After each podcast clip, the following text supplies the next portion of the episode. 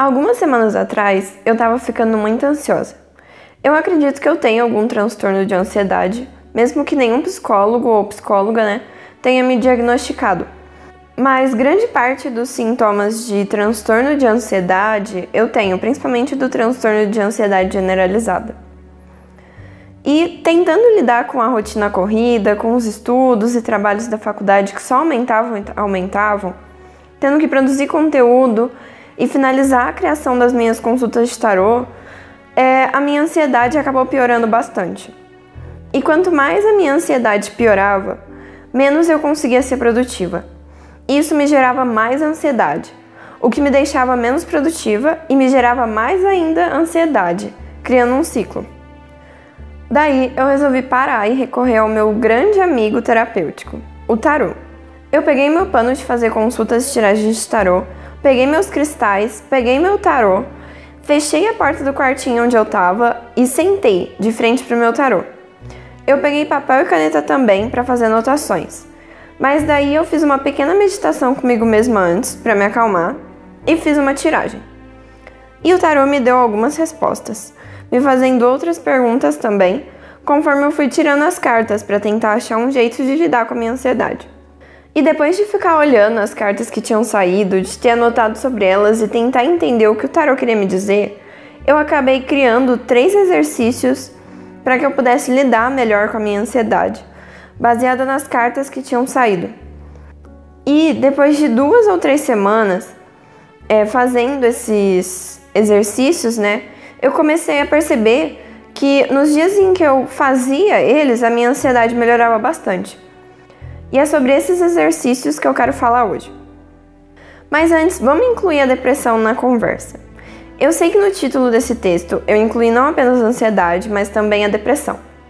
E por que, que eu fiz isso? Bem, por mais que eu tenha criado esses três exercícios para lidar melhor com a minha ansiedade, eu acredito que eles podem também ajudar bastante quem tem depressão também. Eu já tive depressão e muitas das coisas que eu fazia para tentar lidar melhor com a minha depressão consistiam em alguns desses exercícios que eu vou contar agora.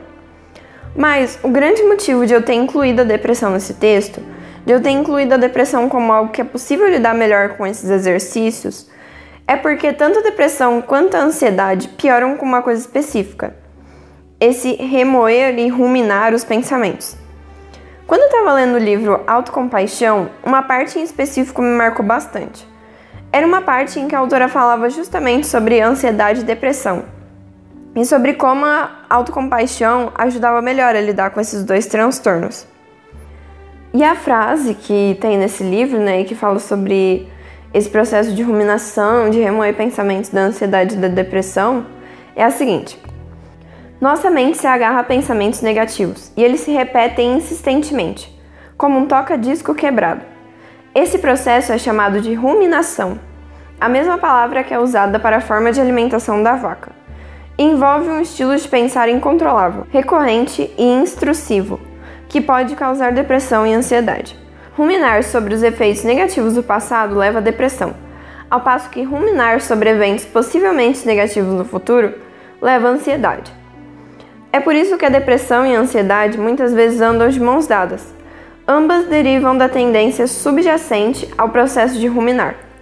Ou seja, deu para ficar para entender que a ruminação está conectada aos, aos dois transtornos, né? Tanto a ansiedade quanto a depressão. Então, se tanto a depressão quanto a ansiedade pioram por conta dessa mesma coisa, né, desse ruminar, isso significa que se a gente souber lidar com esse remoer de pensamentos, com esse ruminar de pensamentos, nós vamos conseguir lidar melhor com a nossa ansiedade, com a nossa depressão, certo? E para que fique tudo mais claro ainda, né? É esse remoer de pensamentos, essa ruminação de pensamentos, que nem a própria frase diz, né? É quando a gente fica pensando e pensando em uma coisa, uma coisa que deixa a gente mal, uma coisa que a gente fez de errado, ou que cometeu um erro, que fracassou, ou que magoou uma pessoa, ou a gente fica relembrando e relembrando, ou sobre algum evento do futuro que você acha que vai dar errado, né, que nem a própria frase fala. E esse ruminar, né, que nem a frase também fala, vem do ato da vaca. vem quando ela fica comendo, porque as vacas comem algo e depois elas ficam mastigando e mastigando várias e várias vezes a mesma comida. E se você reparar nelas, elas estão sempre mastigando algo. E esse ato delas ficarem mastigando e mastigando a mesma comida chama ruminar. Por isso que esse ruminar de pensamentos é, tem esse nome, sabe? Tipo, esse, essa ruminação que ela fala na frase. Mas enfim, né? Esses exercícios que eu criei me ajudam bastante a lidar justamente com esses pensamentos que eu fico remoendo, sabe? Que no passado eu remoía muito mais os pensamentos do passado e no momento eu rumino muito mais sobre os meus eventos do futuro, que eu acho que talvez deem errado e tal. Então por isso que eu acredito que eu tenha mais ansiedade do que depressão no momento. Mas enfim, né? E muitas vezes pensamentos são sobre como eu tenho muitas e muitas coisas para fazer. Mas qualquer outro tipo de pensamento que você fique ruminando com frequência, é, esses três exercícios podem te ajudar. Eu recomendo fazer eles na ordem que eu vou propor aqui. Mas caso você queira fazer em outra ordem, isso não vai afetar tanto os benefícios desses exercícios, beleza? O primeiro exercício é caminhar em silêncio. E com silêncio, eu quero dizer silêncio mesmo sem música, sem celular para você conversar com alguém enquanto caminha, sem alguém do seu lado para conversar, só você e os seus pensamentos. Para muita gente, talvez seja apavorante ficar em silêncio com seus próprios pensamentos. E eu fiz um vídeo no meu canal sobre isso, sobre como conseguir ficar em paz com a sua própria companhia. Mas uma coisa que me ajuda bastante é a seguinte: eu fico andando pelo meu condomínio e eu tento focar minha atenção nos sons ao meu redor. Esse é um exercício de meditação que eu li no livro A Magia do Silêncio e que me ajuda demais a sair de dentro da minha mente e apreciar as coisas ao meu redor. Então, quando a gente fica ruminando nossos pensamentos, o problema é justamente que a gente fica ali com os nossos pensamentos, pensando e pensando.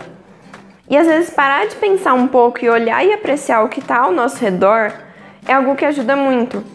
Então, eu adoro caminhar pelo meu condomínio, né? Porque ele é cheio de plantas e de árvores e tal, né? E eu acredito que a natureza nos acalma bastante.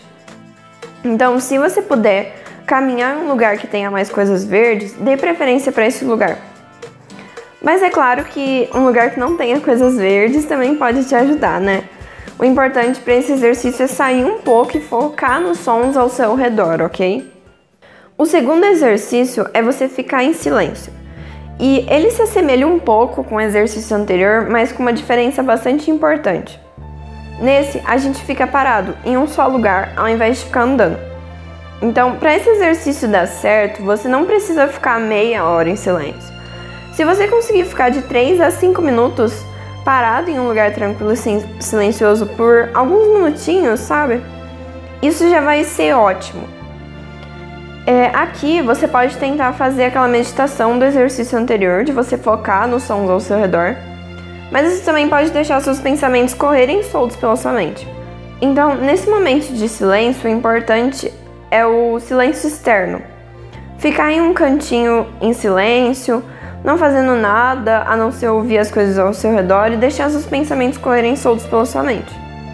Caso seus pensamentos assumam um destino muito cruel, você pode melhorar o diálogo interno dos seus pensamentos com algumas técnicas de autocompaixão que eu vou ensinar agora nesse próximo exercício, tá? E o próximo exercício, né, é o meu preferido de todos, que é a carta para o seu eu crítico. Então, depois de caminhar e de ficar em silêncio, eu gosto de ir para minha escrivaninha, no meu escritório, né? Que é gentilmente apelidado pela minha irmã de Toca do Lobo, mas enfim, né?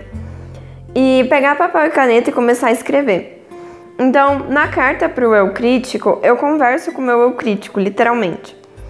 O nosso eu crítico é aquela voz interna que fica nos criticando, nos julgando, nos dizendo coisas ao, às vezes maldosas, às vezes frias, às vezes cruéis, às vezes até indiferentes e que nos deixam mal, né? Se você reparar, você vai ver que quando você fica ruminando seus pensamentos, Muitos desses pensamentos que você fica é, mastigando e mastigando várias e várias vezes tem a voz do seu eu crítico. E que melhor jeito de você lidar com essa sua voz interna do que conversando com ela. Então, quando eu escrevo a minha carta para o meu eu crítico, eu começo escrevendo Oi, eu crítico. E depois eu começo a escrever. E tem dois tipos de carta que eu escrevo para o meu eu crítico. Tem a carta de desabafo e a carta de agradecimento. Nas cartas de desabafo, eu tento ser gentil e bondosa com o meu eu crítico. Não apenas pelo jeito que eu escrevo, mas também pelas coisas que eu digo. Então, mesmo que eu esteja magoado ou triste com as coisas que meu crítico me disse, eu tento ser bondosa com ele. Isso é um jeito de praticar autobondade, que é uma das três partes da autocompaixão. Eu gosto também de contar para o meu eu crítico sobre as coisas que ele me disse e dizer como eu me senti com cada uma delas. Então eu também gosto de pedir para ele me tratar melhor nessas horas, falando sobre como eu tô tentando melhorar, sobre como as coisas ficam mais difíceis quando ele é crítico e cruel comigo. Então, fazer isso também, essas coisas de você dizer o que você sente, né, quando essas situações acontecem, esses pensamentos surgem, né, é você também praticar autocompaixão. E por mais que eu faça isso escrevendo, né, é possível você ter esse diálogo com o seu eu crítico dentro da sua mente também. Do mesmo jeito que eu expliquei aqui, sabe? Enfim, é, essas são as cartas de desabafo. Essa é mais ou menos as coisas que eu costumo falar. E eu gosto de finalizar essas cartas dizendo: Apesar de tudo isso, eu ainda te amo e sei que você só quer me proteger e ajudar. Com amor, Raquel. Mas o tipo de carta que eu mais gosto de escrever, né, pro meu crítico são as cartas de agradecimento. Então, nem sempre o nosso eu crítico é cruel e maldoso com a gente. E quanto mais a gente for melhorando essa relação com ele, é interessante que a gente agradeça por isso também. Então, nas cartas de agradecimento, eu agradeço não apenas o meu eu crítico, mas a mim mesma por algo que eu fiz, sabe? Que eu conquistei ou que eu tô tentando conquistar nos últimos dias. Então, as cartas de agradecimento são tão importantes quanto as cartas de desabafo. E elas podem ser misturadas também. Então, em um mesmo dia, você pode tanto desabafar quanto agradecer para o seu eu crítico. Enfim, é, eu gosto de guardar as minhas cartas em um envelope e eu gosto sempre de colocar a data, para que no futuro eu possa reler elas e ver que problemas me atormentavam no passado e lembrar das minhas conquistas e das minhas tentativas de melhorar. Então, é, esses são os três exercícios que eu faço para lidar melhor com a minha ansiedade.